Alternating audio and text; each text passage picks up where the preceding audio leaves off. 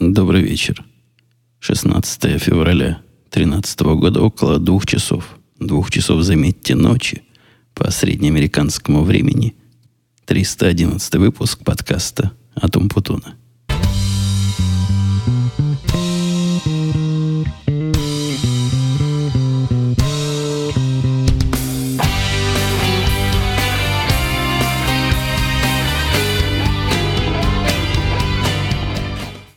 Ведомый сам своим обещанием прийти к вам на этой неделе.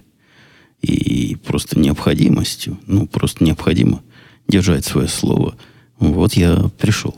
Пришел я после недельного отсутствия, и на этот раз мне даже пришла смс ну или что-то типа смс от одного из слушателей, который говорил, вот мы, мы, слушатели, в его лице переживаем. В прошлый раз Жаловался я, что не переживает, а вот, говорит, переживаем, где же подкаст. Нет, ну, вовсе не от этого, а болел я. То есть я не выпускал не потому, что решил дождаться таких сообщений. Нет, просто болел. Болел простудой, которая плохо совместима с говорением в микрофон. Но, но и прошлый мой подкаст я тогда как раз начинал заболевать. Простуда, вы знаете, такое дело долго иногда бывает. Сопливишься, сопливишься, вроде все прошло, а потом упаньки. По второму кругу кто-то в семье подхватил, и пошла такая цикличное взаимопроникновение болезней. У нас сейчас последний слабый элемент, самый оказался дочка, вот что-то она побаливает. Даже позавчера ее из школы забрали. Причем не сразу можно было из школы забрать, что тоже безобразие. На каком-то из уроков она сказала, что плохо себя чувствует, а училка не отпустила. Зараза такая. Вообще, как это? Как это? Как они на себя такую ответственность берут? Ребенок говорит, что плохо себя чувствует, она говорит, нет, сиди до конца урока, и никак, домой не пойдешь. И бедное дитё и сидела, потом где-то только часам к 12 жена, жене позвонила она и забрала. Значит, забрала, и действительно температура, все, все дела, все болезные дела на месте. В наше детство, я помню, в школьной медсестре можно было сходить, померить хотя бы температуру. Но это было насколько я помню, единственное доказательство того, что на самом деле пациент болен.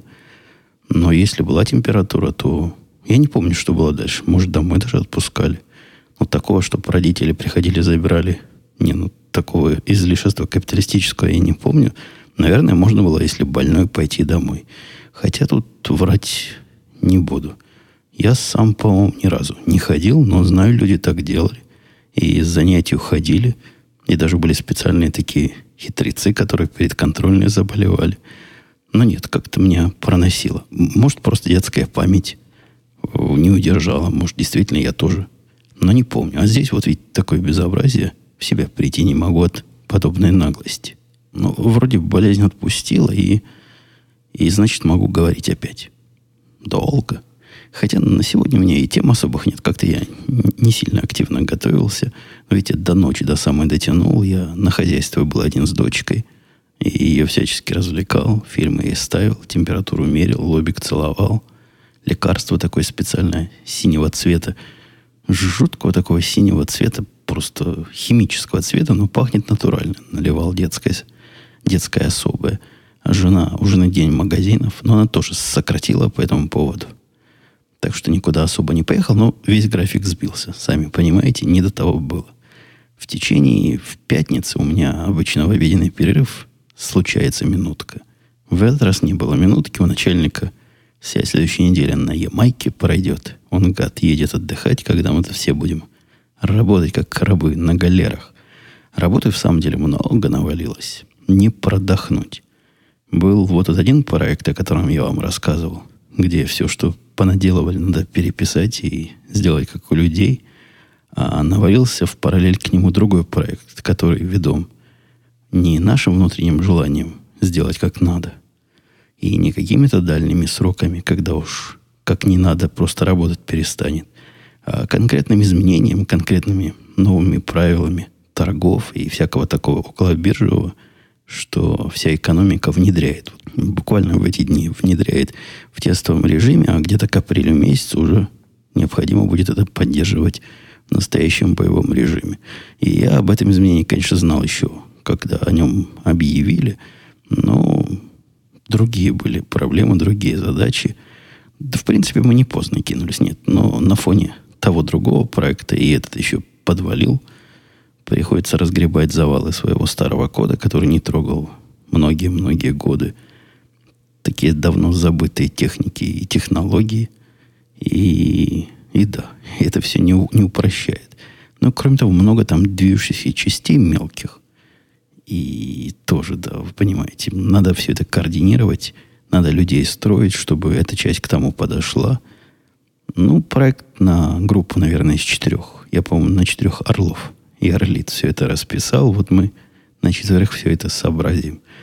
По срокам, опять же, 8 марта у них как медом намазано. Раньше 8 марта был день завершения того первого проекта, о котором я вам пару выпусков назад рассказывал. Теперь забыли про тот. Сказали, 8 марта уже нереально, потому что вот новый есть. Давайте новый сделаем. Более срочный к 8 марта. Ну, давайте и давайте. Пришли ко мне, спросили срок. Сколько возьмет времени? Я честно прикинул, что если все будет как надо, наверное, я за пару дней мог бы это сделать. Вот если бы вопрос жизни и смерти, то, наверное, даже за сутки. Если сутки не есть, не спать, не пить, и, и все пойдет, как я надеюсь, и реальность окажется такая, как я ожидаю, тут я или всякие такие, знаете, условия ставлю, потому что действительно это очень старый проект.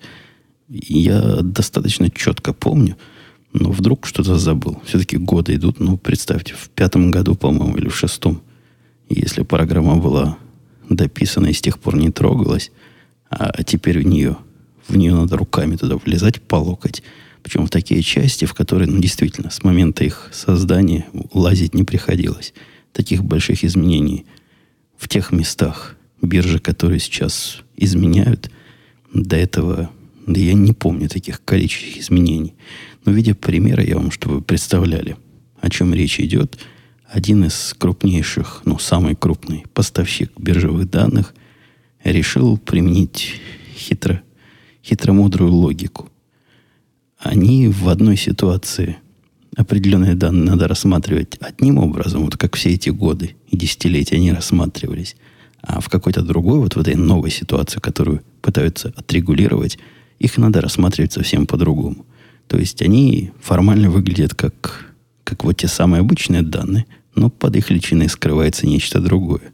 И вот это нечто другое надо аккуратненько изъять, отложить в отдельный ящик, ну, как минимум изъять что само по себе в процессе, который занимается вся этой обработкой очень быстро, и где каждая миллисекунда, куда микросекунда на счету, это надо будет напрячься. Но действительно, теоретически, если не заморачиваться, если все пойдет как думалось, можно, ладно, за два дня будем, не будем уж совсем на себя брать, за неделю сделать. Но есть же фактор неизвестности. Фактор неизвестности сразу умножается на два – а, кроме того, что фактор неизвестности, есть фактор коллективной работы, где каждый кусок, что я дал, он точно за неделю делается. Моими орлами я разбил между ними. Но опять для них область новая. Поэтому и их сроки надо удвоить.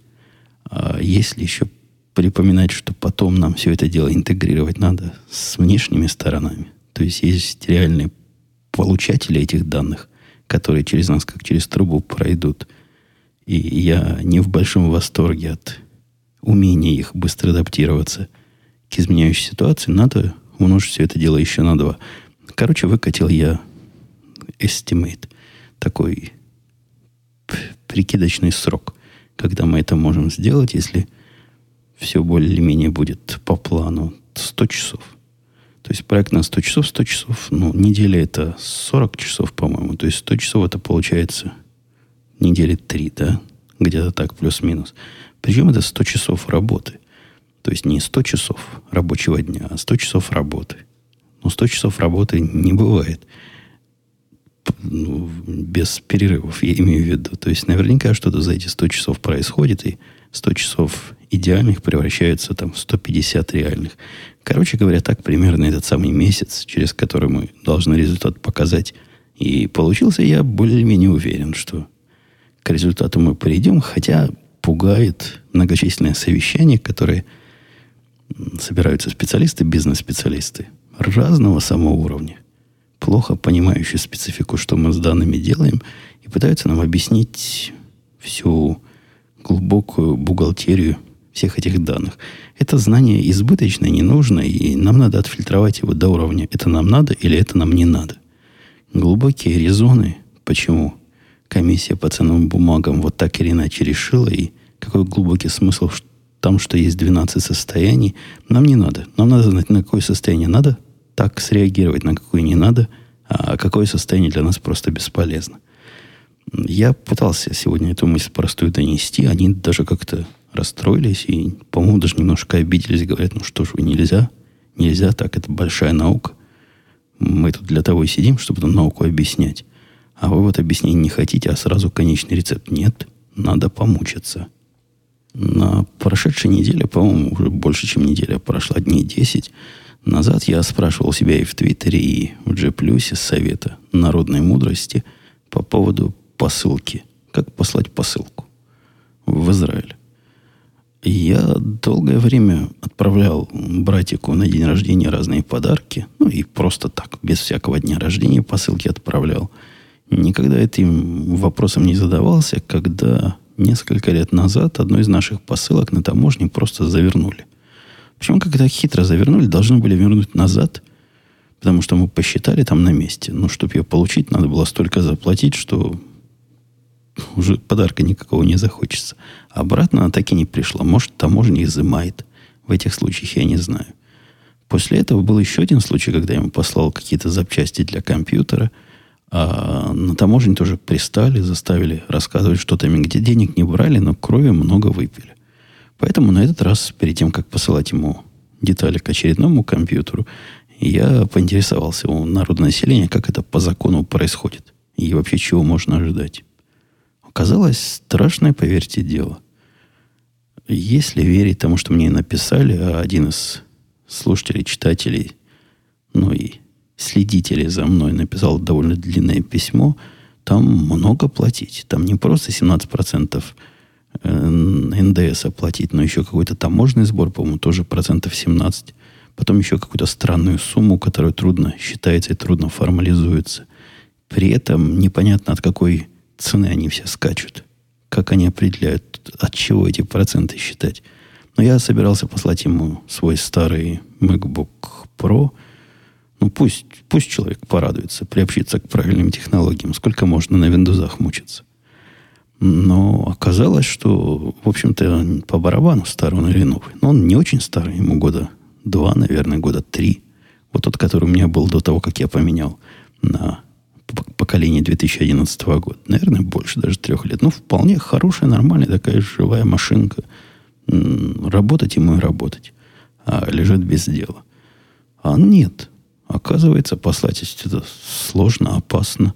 То есть есть риск, что там их раскулачат на получателей, раскулачат на всякие налоги. Не решился. Послал в результате запчасти к обычному писюку, которые мне рассказали, что то ли 250 долларов не облагается, то ли 300.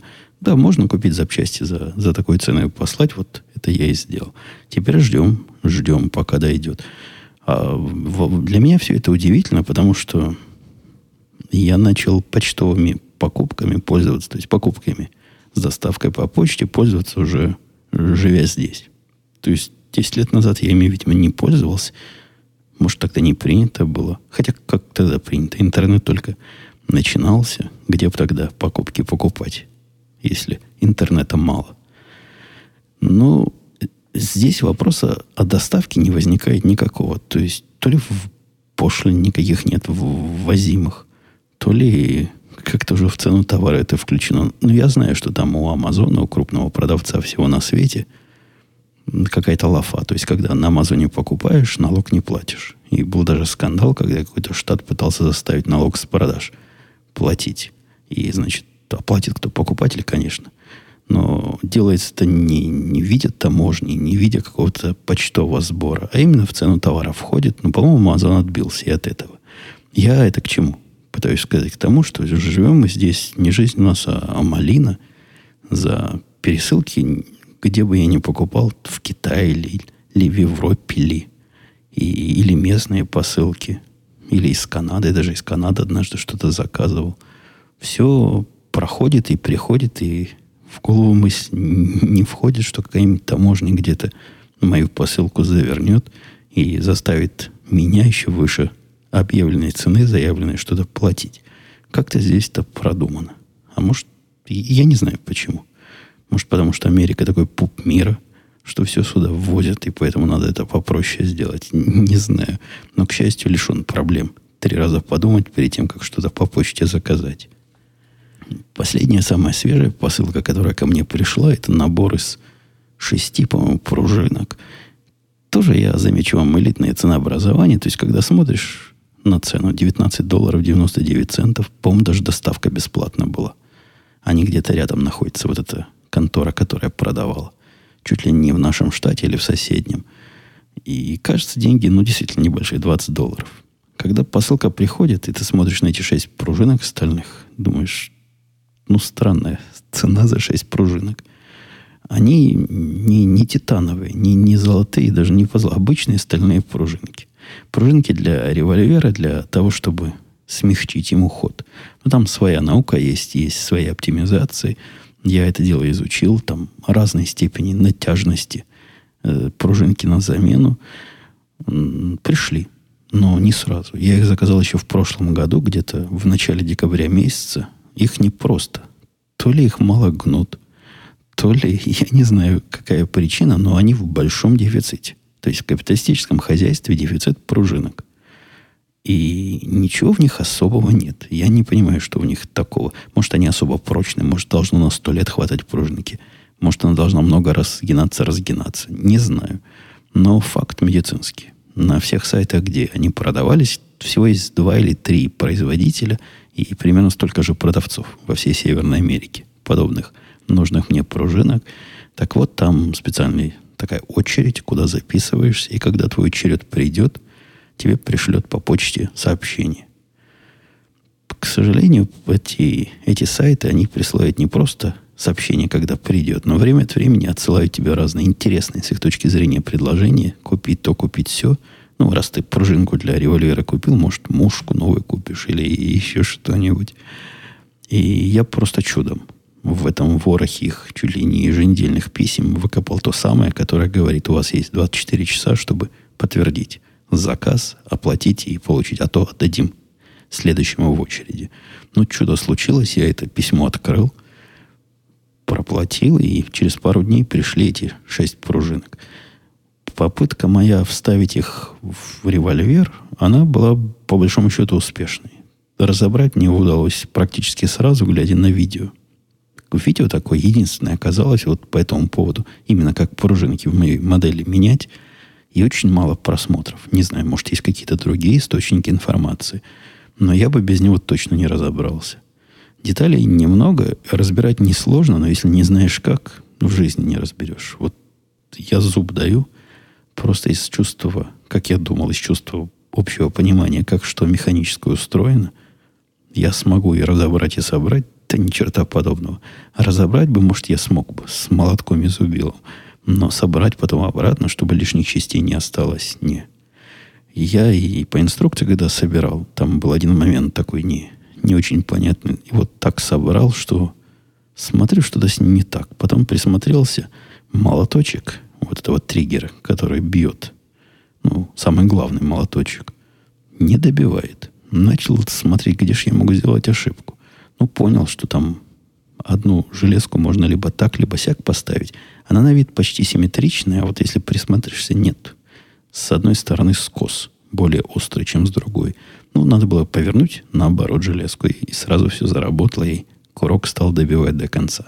Пока мои впечатления об успешности замены, они такие теоретические. То есть нажимается приятнее, мягче. Но не повлияло ли это на надежность? Это вопрос номер один. То есть будет ли он каждый раз стрелять, как и должен? И, и второе, вообще будет ли он стрелять? Может, я еще какой-то момент упустил. На следующей неделе мы забились с приятелем пойти в тир. Попробовать мой видоизмененный револьвер – у него тоже руки чешутся. Говорит, я, я из него раньше стрелял, сейчас тоже хочу попробовать. В общем, всем интересно посмотреть, как мой модифицированный револьвер будет теперь стрелять. И я надеюсь, что будет стрелять, как и стрелял. И если действительно его настолько приятнее теперь нажимать, и настолько гладше идет спуск, то оно того стоило. И месяца три подождать, и 20 долларов за несчастные 6 пружинок заплатить. А тут у меня еще событие случилось. Чек пришел. Чеки мне редко приходят, я рассказывал в прошлых подкастах, что вкладывание чека в аппарат – это процесс, который простой, но требует езды туда. И, по-моему, я и рассказывал о своем опыте и попытке вложить чек по, по телефону, и даже хвастался, что получилось. Я процесс то ли забыл, то ли он какой-то другой был, но в этот раз я для себя заново открывал. Но пока не забыл, как чек пришел. Чек пришел исключительно из-за моей внимательности. Тут же не могу сам себя похвалить. И тоже какое-то странное такое стечение обстоятельств, которое навевает фаталистические мысли. А пред, пред, не предназначение, а предопределение всего. Я никогда не хожу на сайт медицинских услуг и смотрю там подробную распечатку отчетов. Там очень подробный такой продвинутый сайт, хотя с точки зрения пользователя он не самый дружественный, но все, что надо, есть.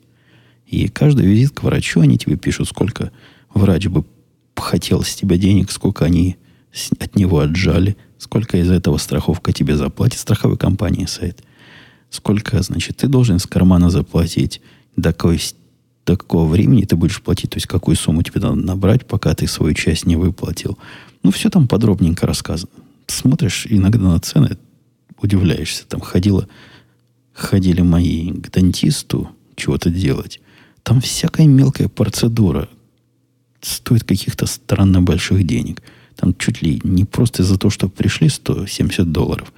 Потом тебе на этот зубик посмотрели 20 долларов. Ну, в общем, всякое-всякое-всякое не пытается. Компания цену забивает, и в результате получается меньше – ну и часть из этого, ну или все из этого, там по-разному бывает, там довольно мудреная система, хотя, хотя можно разобраться. Не всякому, но можно разобраться, если есть желание.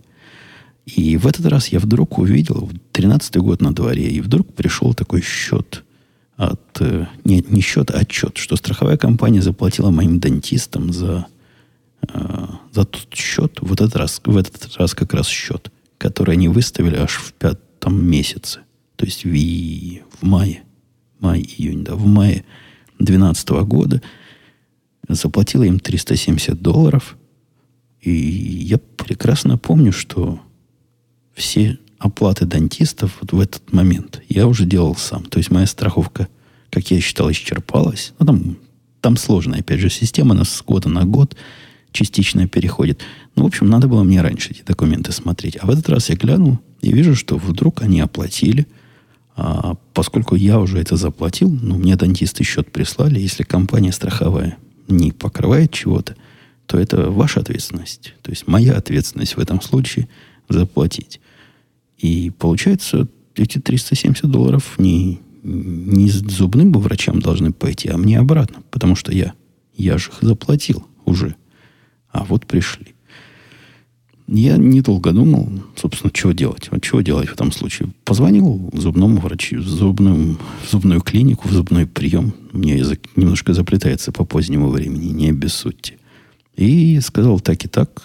Вижу, что вам доставочка пришла денег такая странная, внезапная.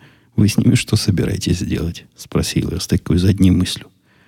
Тетка сказала, ну, а вы, сэр, как думаете? Конечно, вам отошлем обратно. Вопросов нет. Мол, деньги не наши, деньги лишние. Получайте и наслаждайтесь, вы уже все свое выплатили. Через пару дней пришел чек. И если вы спросите меня, пришел бы он, если бы я не позвонил и не поинтересовался, я думаю, тоже пришел. У них там бухгалтерия, компьютер все это считают. Она была как-то сразу готова к моему вопросу.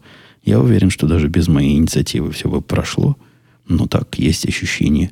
Вот я напрягся, позвонил – добился и, выбил свои деньги. Вот пришел этот самый чек. В виде обычного бумажного чека попытался его вложить в телефон. Ой, там программа все, все вам наоборот говорит. Если она говорит, поверните телефон вертикально, это означает, что надо горизонтально повернуть. Когда она просит сфотографировать лицевую сторону чека, на самом деле она имеет в виду вот эту другую, не лицевую сторону. странная инверсная логика, все перепутано. Удивительно просто почему. А ошибку трудно понять. То есть, пока весь процесс до конца не, не прошел, потом видишь, что-то не так.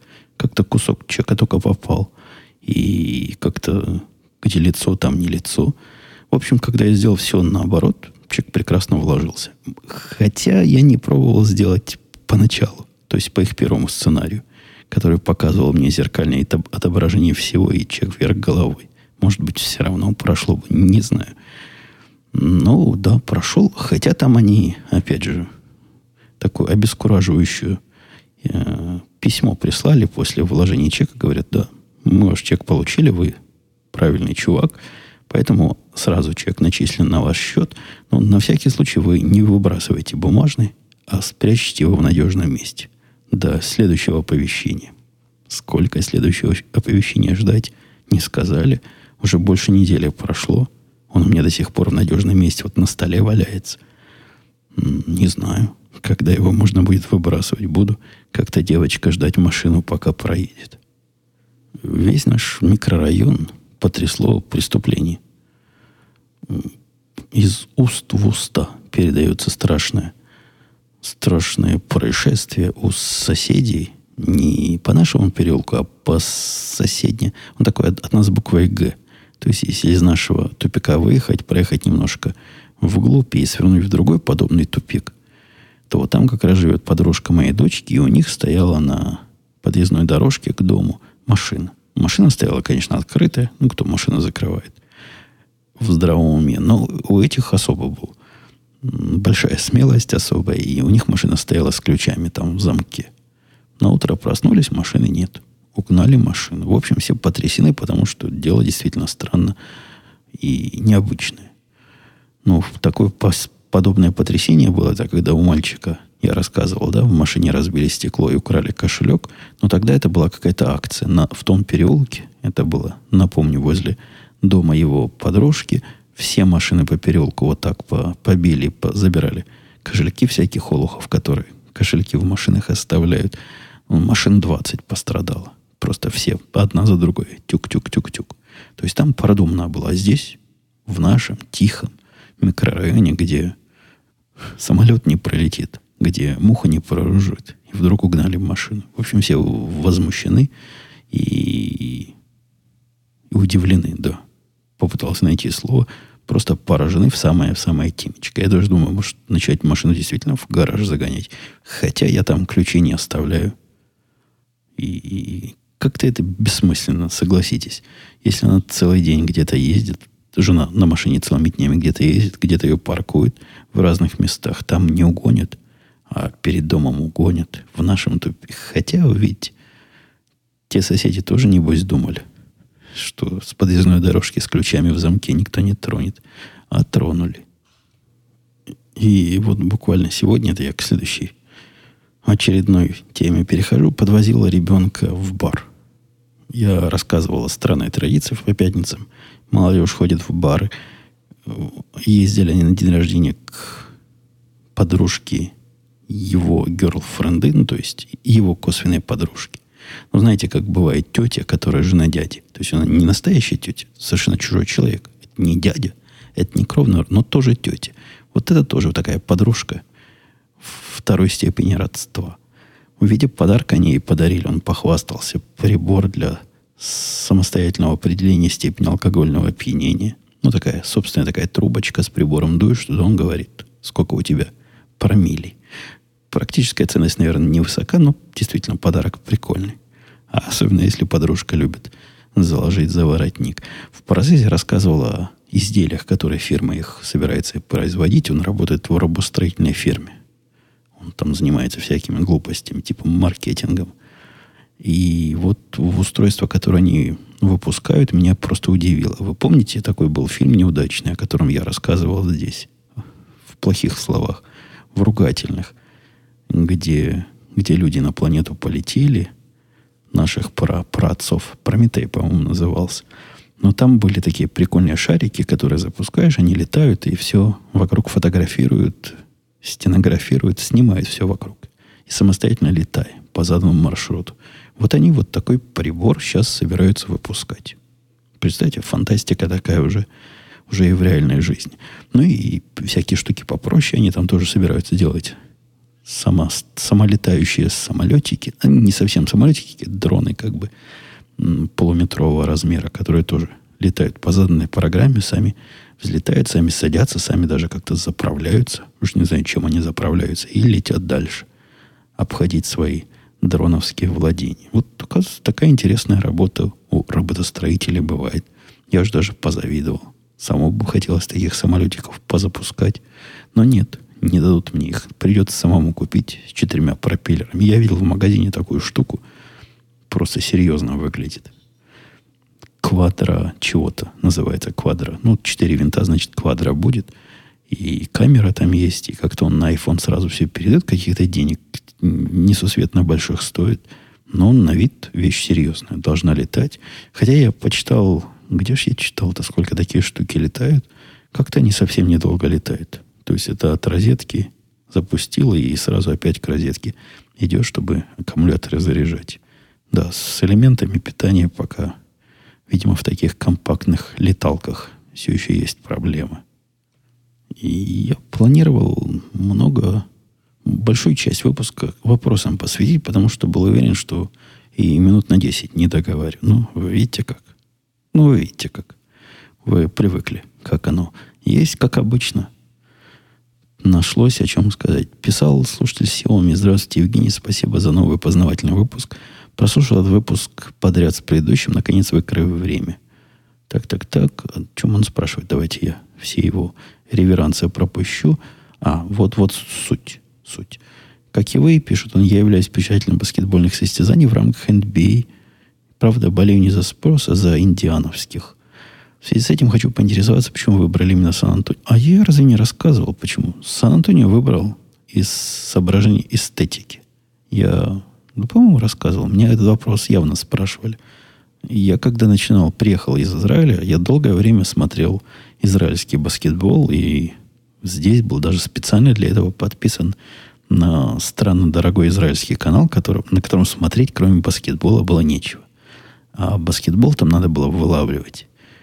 Ну, то есть целая проблема была. В программе он иногда не числился, иногда числился под другим названием. Приходилось созваниваться с израильскими контактами, узнавать, когда игра идет, и когда примерно ожидать. Он с задержкой шел, и так, чтобы они еще счет не сказали.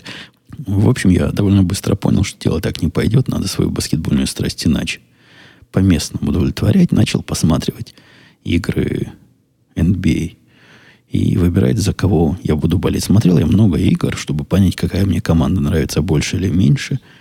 И в результате мне понравилось несколько команд, но вот я решил, что моя команда, за которую я буду болеть, за которую я буду следить, просто волевым решением. Ну, надо же как-то.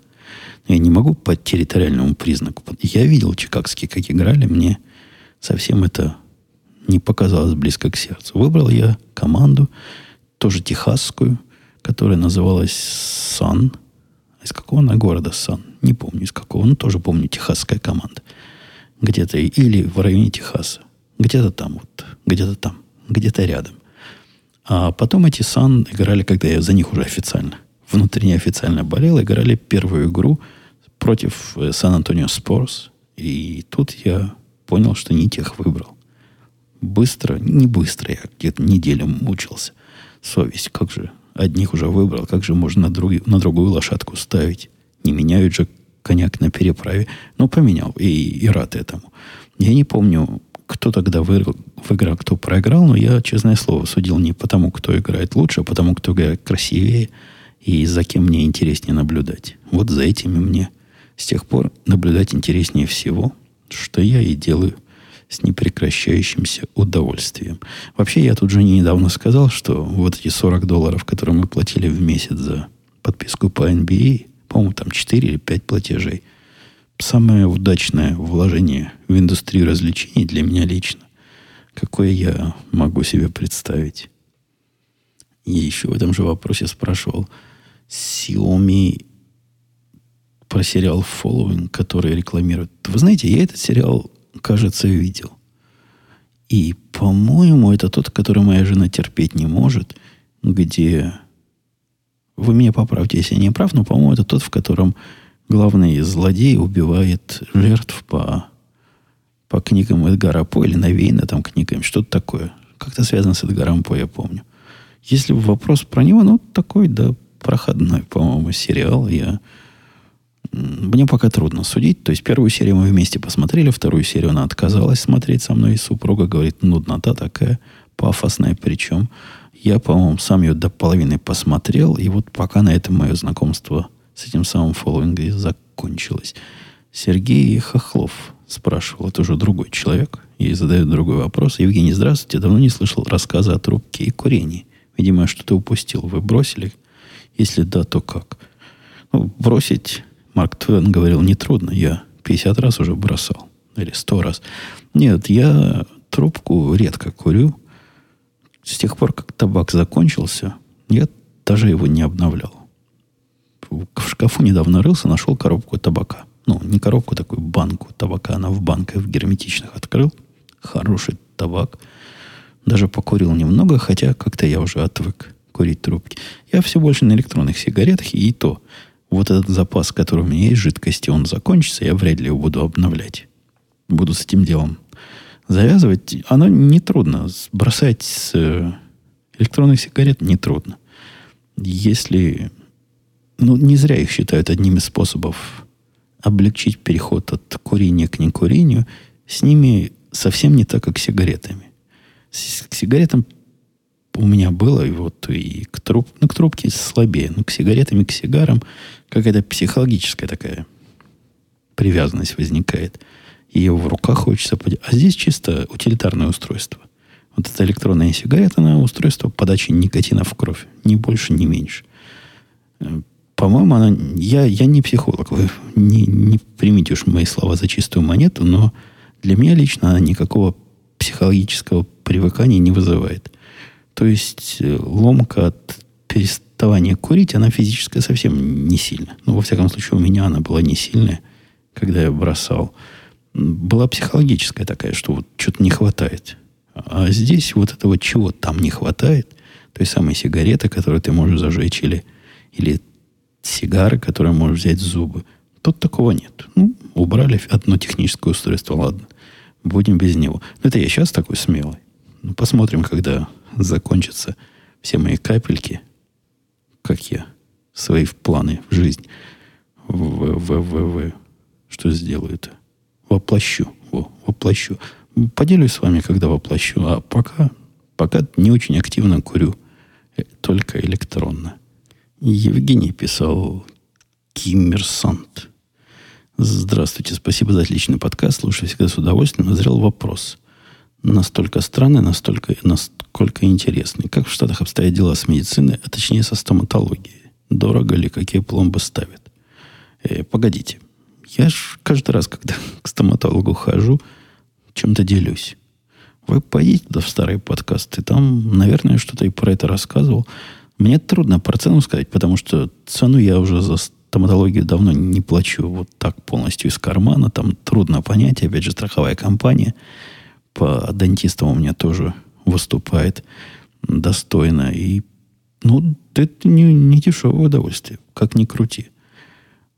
То есть, есть такие виды работ, которые, мне кажется, неоправданно дорого стоят. Тут импланты, которые я себе когда-то ставил, жена ставила в прошлом году тоже импланты. Это все по таким ценам что можно вместо импланта купить маленький автомобильчик.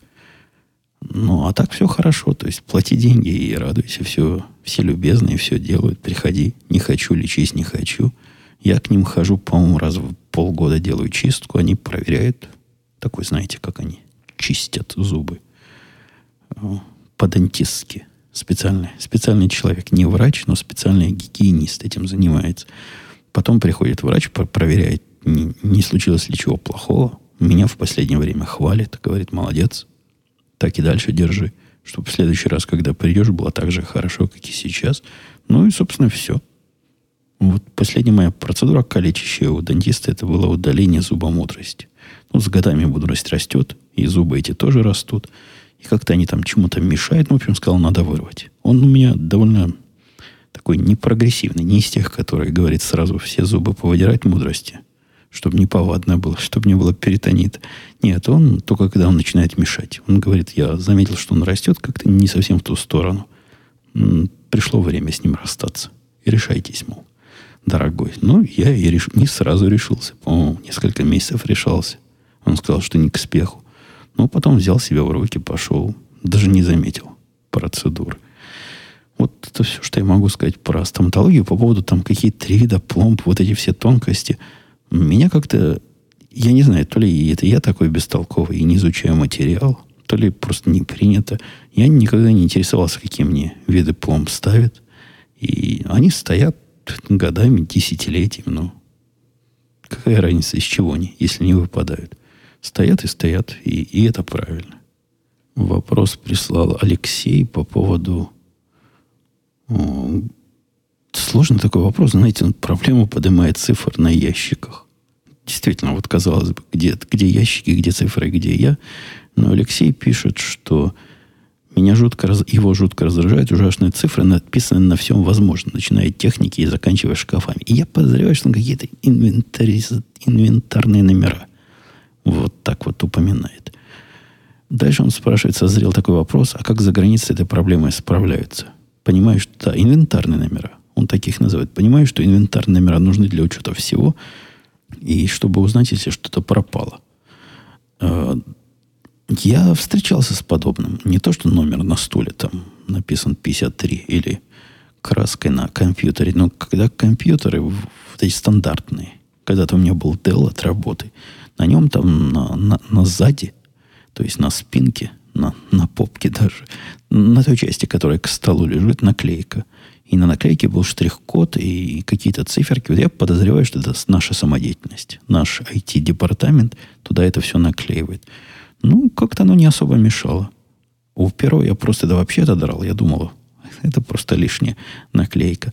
А потом мне кто-то сказал, что не, не надо дирать, пусть будет, мол, так с ними проще обращаться.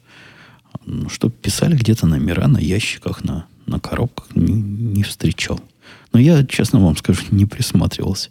Как-то тема нумерологии на, на ящиках и на всем остальном меня не особо до этого момента занимала. Теперь посмотрю. Вот если увижу какую коробку, где какой-нибудь электрический шкаф, например, буду внимательно рассматривать, если там, где на этом шкафу написанные жирно цифры. И обязательно доложу, если найду. А, вот Э, неожиданно актуальный вопрос задает Кодер Эй. Здравствуйте, Евгений. Спасибо за интересные подкасты. При прослушивании аудиокниг перед сном часто происходит такой казус. Нет возможности четко уловить момент засыпания и остановить прослушивание. На следующий вечер после подобного инцидента трудно возобновить прослушивание с нужного места. Это очень расстраивает. Как вы поступаете в такой ситуации? Да-да-да, это серьезная проблема. Но действительно, без дураков. Проблема серьезная. И когда я засыпаю под что-то на русском языке, вот момент, когда я перестал понимать, то есть что там бурчит, а я уже не понимаю, я уже сплю.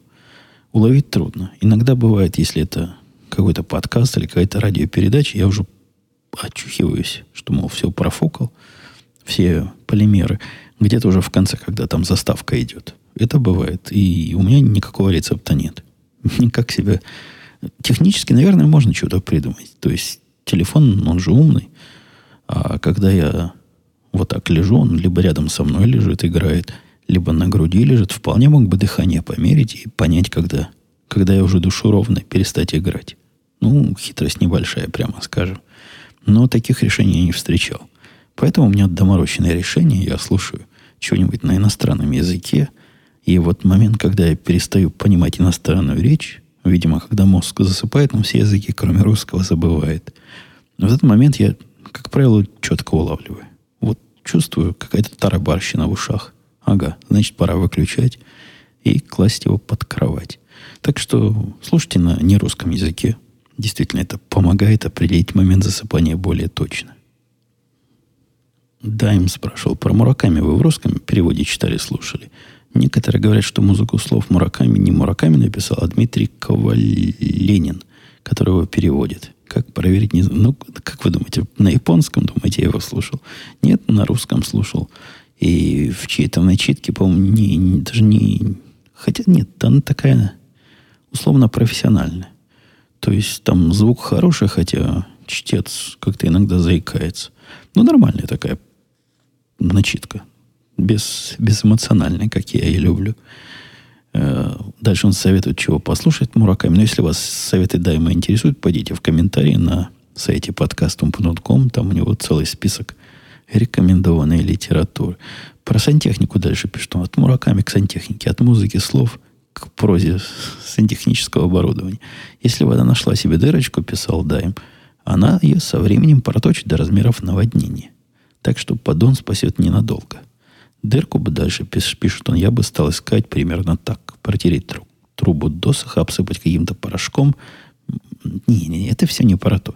Во-первых, трубу вы себе то ли я плохо объяснил, то ли, то ли, опять же, плохо объяснил. Это не труба, по которой течет вода.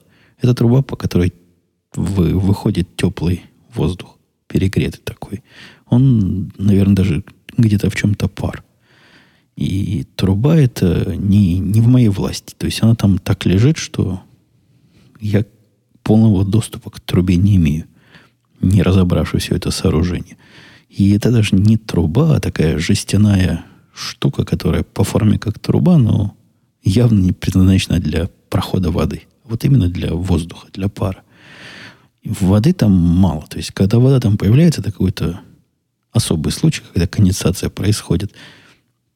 Мужики говорили, что вообще не должна происходить. Ну, они, мы понимаем, физики вообще не понимают.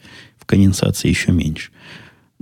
Она конденсируется время от времени, но вы понимаете, какое количество воды там может сконденсироваться из пара. Ну, вот это и все, которое... Там, даже если бы трубы не было, я думаю, тот же самый поддон бы и натекал. Она нужна для того, вот эта вся труба так проходит, не для водоуловления, а для того, чтобы то, что всякий мусор, который из сушильной машины выгоняется, он выгонялся не в дом, а на улицу куда-то. Там пыль различная, не знаю, какие-то микрочастицы могут выбиваться из этой пересушенной пересушенной чего. Всякого, все, что она там сушит. И вот это все на улицу выбрасывается. Ну, мало выбрасывается. Не, не волнуйтесь, я не сильно этим загрязняю окружающую среду. А куда его еще, спрашивается, девать? Слушатель да, Диамка писал, спасибо за подробность. Это по поводу моих рабочих тем. А нельзя прямо сказать, мистер Петя, от вас, от вас пахнет булшитом. Вы тратите мое время.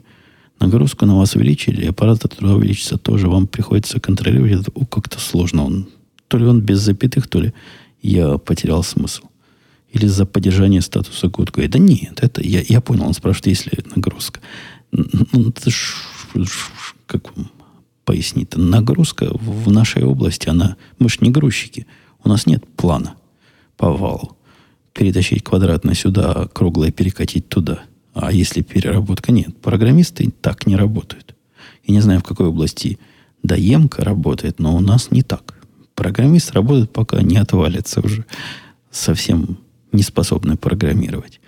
И это так везде. То есть ненормированный рабочий день и переработок никаких никто не платит, поэтому тяжело живется программистам. Из-за того, что я беру себе другой проект, ну какая, собственно, разница? с точки зрения руководства, с точки зрения здравого смысла, с точки зрения всего. Ну да, действительно, проект я взял и действительно его делаю. Ну, физически я могу определенное количество работы делать, мне платят за то, чтобы я делал физически возможное количество работы больше. Сделать трудно. То есть можно напрячься, но часто напрягаться не получится. Здесь напряжение есть, но не из последних сил. Чтобы вы не подумали, что я тут падаю и вообще весь... Бывает ситуация, да, бывает состояние, когда мозг болит.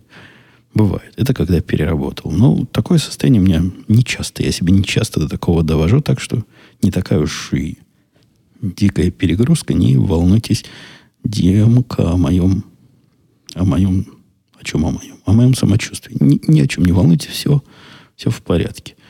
То, что я думаю или что я не думаю о тех орлах, которые завалили, ну, кого это волнует? То есть я не пытаюсь улучшить административный мир вокруг себя. Я пытаюсь улучшить мир программ и систем вокруг себя. Ну, а то, что этого Гая держат, и то, что он работает как работает, ну, ну, так получилось. Это совершенно не моя проблема, уж точно в эти офисные политики со своими советами и многомудрыми мнениями лезть не буду. Да там все все прекрасно понимают. Ну, вот так, так картель бывает. Там непростая ситуация, не, не рубите вот с плеча. Я в рассказах все несколько упрощаю, а в жизни оно гораздо больше всяких тонких моментов и всяких разностей. Ну вот я завершил, пожалуй, план по валу всех комментариев, которые я хотел. Нет, тут один уполз, но я его переведу. Он длинный такой. Переведу в следующий выпуск. И, собственно, буду на этом завершать свои рассказы. Я, пожалуй, даже по ночному времени вам музыки ставить не буду. Вы не обессудьте. Вот сейчас все сведу. 3 часа 05. Надо еще темы для завтрашнего подкаста радио идти отсортировать. И можно будет со спокойной душой идти спать. С вами мы встретимся на следующей неделе. На этой неделе у нас длинные выходные. Так что будет у меня время записать темы, придумать, о чем с вами говорить, чтобы не было уж такой отвязанной импровизации, как сегодня. Ладно, все, пока. До следующей пятницы.